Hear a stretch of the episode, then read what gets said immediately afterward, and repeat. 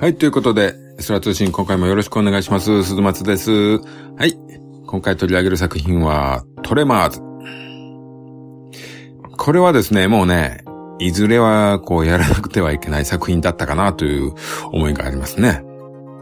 まあ、おっさん世代はですね、この作品とヒドゥンとかはですね、B 級好きの人間のね、ハートをがっつりこう、わしづかみするような作品なんでね、えー、まあ、やらざるを得ない感じがしますね。まあ、今回もね、ネタバレは、こう、ありありでいきますんで、よろしくお願いします。まあ、この映画もね、予備知識が、まあ、ない状態がね、一番楽しく見られる映画かなとは思いますんでね、気をつけてください。はい。えー、トレマーズ。まあ、英語のね、意味的にはこう揺れとか振動とか、まあ身震いなんていうね、意味もございますね。はい。えー、1990年アメリカ作品。監督はロン・アンダーウッド。まあこの他のね、作品としてはシティ・スリッカーズとか。まあ、トレマーズ2も撮っておりますね。で、マイティ・ジョーですか。これエンジン・ジョー・ヤングのリメイクですかね。キングコングの派生してるような映画ですか。で、この映画のね、制作総指揮がね、ゲイル・アン・ハードというですね、まあ、ターミネーターとかエイリアンとかね、アルマゲドンとか、もう対策をね、やられてる方で。あとテレビシリーズ、ウォーキング・デッドなんかもね、立ち上げの時に参加してますね。はい。で、出演者ですけども、えー、ケビン・ベーコン。まあまあ、この辺はね、スターですね。あと、フレッド・ウォード。この人はなかなかこう、バイプレイヤーというか、渋めの役者ですね。はい。まあ、この映画はね、もうこの二人のバディものという感じで、あとはもうね、彼らに関わる村の人々といった感じですかね。あと、ヒロインはフィン・カーターという方が演じられてますと。はい。まあ、ケビン・ベーコンといえばですね、フットルースで人気が爆発しましたですけども、まあ、その後ね、ちょっとしばらく目立たない時期というのがありましたね。まあなんで映画好きの人からしてもですね、この映画でケビン・ベーコンが復活した感じがね、当時すごくありましたね。まあこの映画以降はですね、まあいくつかの主演もありながら、えー、JFK とか、ああいうグッドメンとか、アポロ13とかね、ミスティック・リバーとか、こう、とてもね、話題になった作品の助演としてね、すごく輝いてるかなと思いますね。まあ最近ではあの、コップカーですか。あれのこう、不良警官役もすごく良かったかなと思いますね。はい。まあ、この作品ではですね、こう、田舎のちょいとやんちゃ寄りのね、青年を演じてますね。まあ、田舎者の俺にはこう、見てて落ち着く感じの役ですね。意外とね、こういうやんちゃではっちゃけた役っていうのは、まあ、この作品以降はない気がしますね。最近は落ち着いた大人が多いですね。はい。で、この作品なんですけども、まあ一応モンスターパニックホラーとかになるんですかね。まあ死人もね、まあまあ出ますんで。ただね、グロい描写というのはほぼないですね。まあハラハラするところやね、こうびっくりさせられるような演出というのはありますけども、ただね、本当にこれはもう印象はすがすがしい映画なんですよね。はい。まあストーリーなんですけども、バルと R。まあ、これがあの、ケビン・ベーコンとフレッド・ウォードのね、コンビなんですけども、バルと R はですね、まあ、14人しかいないパーフェクションというね、田舎町で暮らしてます。まあ、産経的な仕事ですか。まあ、現場作業というか。まあ、いろんなね、何でも屋的な力仕事をやってるんですけども、まあ、この町をね、もう引っ越したいと、考えてるんですね。うん。まあ、そんなある日にですね、立て続けにこう、二人のね、死体を発見するんですね。そしてですね、自分たちの車もね、何者かに襲われるんですよね。で、そういうのがあって地面の中に怪獣というか、モンスター、グラボイズというのがですね、えー、いてですね、そいつらがあの街の人たちを襲っていたということをね、知るんですね。うん、で、えー、地質調査を知るために来ていたロンダというね、女性と合流して、えー、パーフェクションの人たちと協力してですね、もう知恵を絞って生き残るための戦いがね、始まるというね、まあ、そんな話ですね。まあ、こう話すとですね、すごくさらっとしてますけども、本当にこの映画はですね、いくつものこう魅力がね、詰まりに詰まったこう映画なんですよ。えー、まずね、あの、モンスター、グラボーイズなんですけども、高速でね、土の中を移動すると。で、人や動物をね、食べるんですけども、こう顔を地面からガッと出してガブリとね、食べると。まあ、体長なんですけども10メートルぐらいありますかね。まあちょっと細長い太い蛇というかですね、まあ、土の子みたいな体つきというかですね。で、こう、口をガバッと大きく開くとですね、口の中にこう、数本のね、まあ、舌なんですかね、これね。蛇のような舌があるんですけども、まあ、その舌が触手、まあ触手ですかね。これ何本もあってですね、それがこう体にですね、巻きついて、で、先が口みたいになってて、そこでガブッと噛みついてね、そのままこう引きずり込んで、大きな口でガブリと一飲みするというですね。うん。そんな生物ですよ。あと、結構どうでもいい設定なんですけども、臭いっていうのがあるんですよね。まあ、ところどころで、なんか癖ってみんなが言ってるんですよね。まあ、なんかこの辺がちょっとしょうもなくてどうでもいい感じで、面白いんですけどもね。ええ。で、肝の部分の設定なんですけども、このグラボイズというモンスターにはですね、目がないんですよ。まあ、あの、地中の中で生活してるんでね、モグラみたいにこう目が見えないですね。うん。で、えー、振動やね、音を感知して襲ってくるんですよ。なんで、えー、地面を歩いたり、乗り物に乗って走ったりすると、そこで相手は気づいて襲ってくると。まあそうなるとですね、どうなるかっていうとですね、まあ、襲ってくるのは、来るので、みんなね、岩の上とか、えー、家の上に登って逃げるんですね。うん。まあ、これってどういうことかっていうとね、あの、高鬼なんですよ。あの、子供の頃にね、皆さんやったことあると思うんですけども、あの、高いところにいれば鬼に捕まらないっていう鬼ごっこあるじゃないですか。もうああいう感じになるんですね。で、ね、高鬼だとこう10秒以上ダメとかになると、他の高いところに急いで走って逃げるじゃないですか。ああいう感じがですね、この映画にもね、あるんですよ。ええ。なんでね、こう、地面を避けて、こう、岩から岩へね、棒高跳びのような感じで逃げたりするシーンもあるんですけどもね。まあ、そのシーンとかもすごくほのぼのしてるんですけども、まあ、そういう設定がありますと。うん。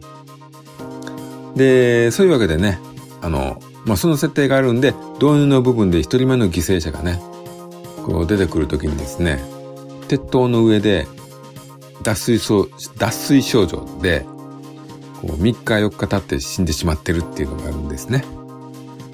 あのもう怖くてこう下に降りられなくて、そのまま上で我慢して死んじゃったっていうね。うん。まあこれすごくいい設定を生かしたね、謎として、もう冒頭で出てくるんですけどもね、この辺もすごくいいかなと思いますね。うん。でね、あとはあの、町の住人なんですけどもね、この方々もね、面白い設定がね、えー、付けられてて。まずこれ、あんまりね、こう知的な人というかね、できた人がいないんですよ。本当にね、普通の町民というか、村人というか、田舎の村人というか、うん。もうね、どうせね、分かりもしないのにね、この、仮に分かったとしても何もこのメンツでは進展しないのに、これどっから来たんだろうとかね、そういう話してたり、モンスターの名前をどうするかみたいな話をしてたりしてるんですよね。もうその辺もなんかすごくおかしいんですよ。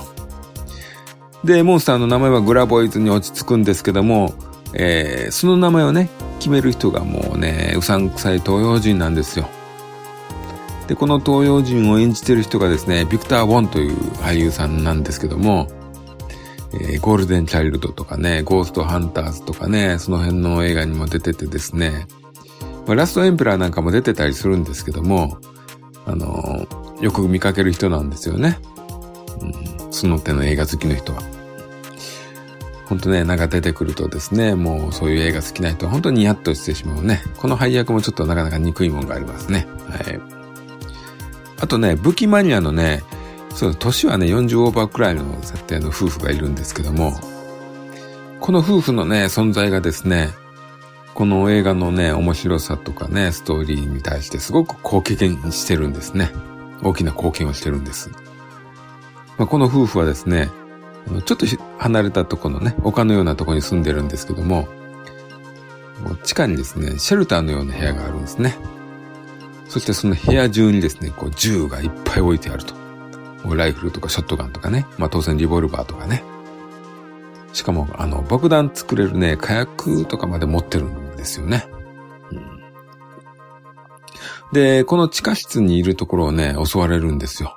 壁をね、ぶち抜いてね、グラボイズが襲ってくるんですけども、もうこの夫婦はですね、もうね、圧倒的な火力でね、一匹蜂の巣にして退治してしまうんですよ。もうね、嫁もね、一緒になって、もうガンガン撃ちまくるんですよ。まあ、普通ね、この手のキャラってね、武器だけじゃ勝てなくてね、死んでしまうとかそういうね、ことが多いと思うんですよ。なんですけどね、もう死ぬかと思いきや倒してしまうというね。このね、痛快な肩透かしがね、すごいいいんですよね、もうね。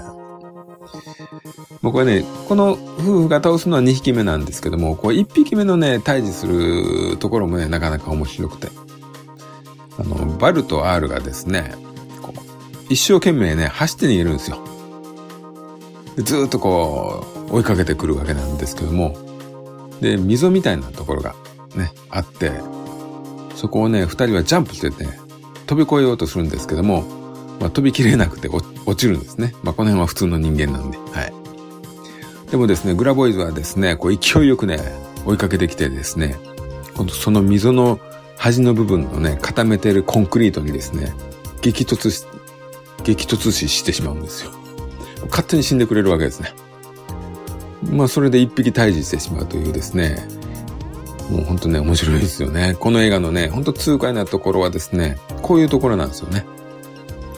もうね、すごく魅力的ですね。こういう、もう素人がね、倒せてしまうというですね。この辺がすごくね、魅力的なんですよ。で、またね、それを、でね、あの、ケビン・ベーコンが大はしゃぎで喜ぶというね、若々しい、すごく楽しいケビン・ベーコンを見ることができます。はい。で、その一匹目を倒した時に、あの、地質調、地質調査のヒロインのロンダとですね、出会うんですけども、そのロンダはですね、地質を調べてる時にこう、えー、振動とかをね、測定したりしてるんですけども、どうやらこの1匹以外にも3匹いると。で、合計4匹いるんですけども、えー、その4匹すべてね、この映画倒し方が違うんですね。で、そのすべての倒し方がね、ちょっと面白いんですよね。小難しい理論がないんですよ。リズムがないんですね。なんかこういうのってなんかね、一人科学者みたいな人がいると、なんか謎解いて弱点みたいなね、ちょっと難しい話になっていって、ああ、そうなんですねって感じなんですけども、そういうのがなくて、本当にこの映画をね、素人がなんとか頑張って倒すっていうね。うん。本当ね、こうね、田舎のね、子供の発想みたいな感じもあったりして面白いんですよ。もう3匹目をた、3匹目の倒し方なんてね、あの、ザニが似つるような感じでね、倒したりするんですよね。はい。でね、この映画のね、もう一つの魅力っていうのがね、そのね、戦いなんですけども、すべてね、日中なんですよね。まあ、夜のシーンもこの映画あることあるんですけども、あんまりね、こう重要なシーンでないんですね。うん。戦いのシーンはね、すべて明るい時間帯の対決なんですよ。もう太陽の下でですね、屋外での戦いなんですよ。なんであの、暗くてよく見えないとかね、そういう恐怖心の煽り方なんていうのはね、こう一切ないんですね。もうすべて晒してるんですよ。もう丸見えなんですね。もうね、結局ね、こういうとこがね、この映画はね、ほんと素晴らしいとこですね。うん。もうね、いい意味でのね、田舎者のアホアホ感とですね、田舎町の風景。もうね、面白くてね、この辺は本当に清々しい。この辺の印象がね、とても、もうね、心に残るんですね。うん。まあそんな中でこう、うさんくさい東洋人がいたり、武器マニアの夫婦がいたり、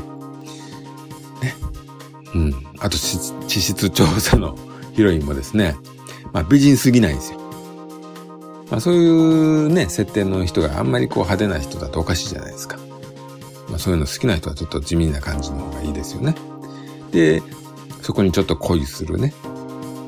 田舎に来た、まあまあくらいの人でも恋をする、こう主役とかね。その辺もいいですよね。はい。まあ、モンスターのね、グラボイズの振動に反応する設定っていうのもやっぱりちょっといいですよね。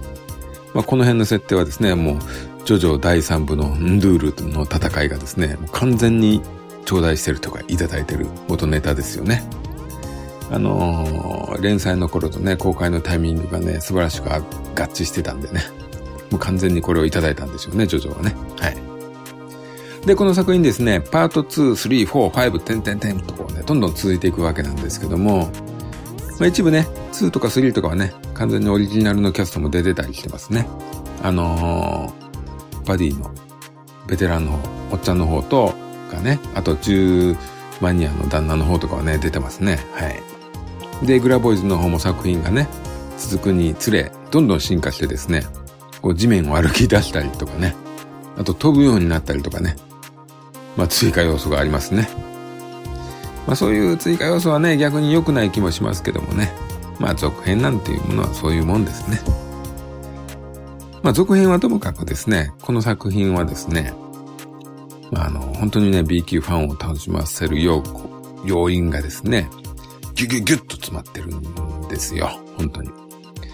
まあ、名作なんですね。まあでもね、あの、本当に軽い気持ちで見て十分楽しめる満足できる作品だと思いますので、まあ、ぜひ見てください。はい。えー、今回はちょっと短めですけども、トレマーズを紹介させていただきました。はい。ありがとうございました。